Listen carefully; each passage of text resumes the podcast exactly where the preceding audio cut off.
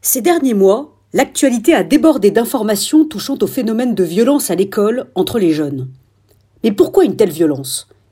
Qu'il s'agisse d'agressions et de raquettes, d'affrontements entre bandes rivales, de harcèlement scolaire ou de harcèlement sur les réseaux sociaux, il semble que l'on retrouve systématiquement le même schéma, la même cause, le même aiguillon, l'effet de groupe. L'effet de groupe qui se met à agir en meute.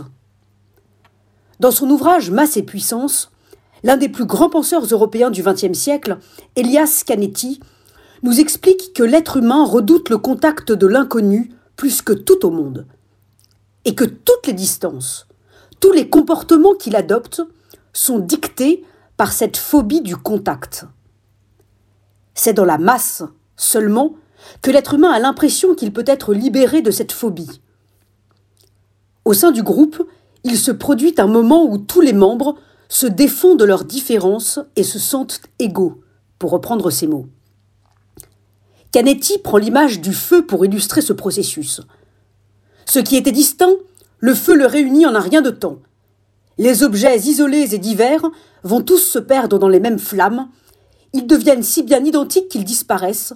Maison, êtres vivants, tout est saisi par le feu. Lorsque nous faisons masse, nous acquérons une puissance inégalable face à ceux qui nous environnent, face à ceux qui nous environnent. Et en échange, nous nous défaisons de notre singularité. Les jeunes commettent toujours ces violences à plusieurs, le collectif leur donnant un sentiment d'invincibilité. La violence devient incommensurable puisque le sentiment de puissance l'est. Puisque le collectif tire sa puissance, sa légitimité de l'uniformisation qu'il commet au sein de ses membres, il se construit par définition sur le rejet de tout ce qui pourrait remettre en cause cette homogénéité.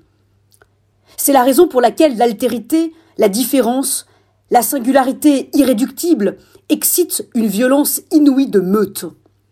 Ces collectifs, construits sur la haine de la singularité et de la différence, sont beaucoup plus nombreux qu'on le croit.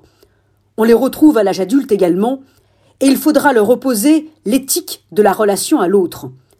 Dans un groupe, la responsabilité se dilue, mais dans une relation à deux, chacun est responsable de l'autre.